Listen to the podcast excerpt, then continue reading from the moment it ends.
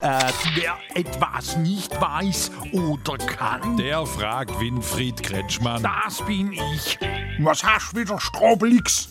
Hier, Malu Dreier aus Mainz fragt, ob du auch vom Steini ein Bundesverdienstkreuz gekriegt hast. Ja, und ich habe auch keine Ahnung wofür. Kriegt es jetzt gerade jeder. Vermutlich. Da ist wohl gerade Black Friday Bundesverdienstkreuzigungsweek in Berlin. Jetzt mal im Ernst, wer soll denn das noch verstehen? Ein Ministerpräsident kriegt ein tolles Gehalt, eine super Pension, Macht. Und immer die neueste S-Klasse. Also wofür braucht er jetzt auch noch ein Bundesverdienstkreuz? Ich sag ja, ich hab keine Ahnung. Dann vermutlich dafür. Pah, du bist schon nur neidisch. Wenn du willst, kannst's gern haben. Da, ich mag's nicht. Wieso? Guck doch, was soll ich denn mit diesem roten Kreuz und bissel Goldrahmen anfangen? Warum?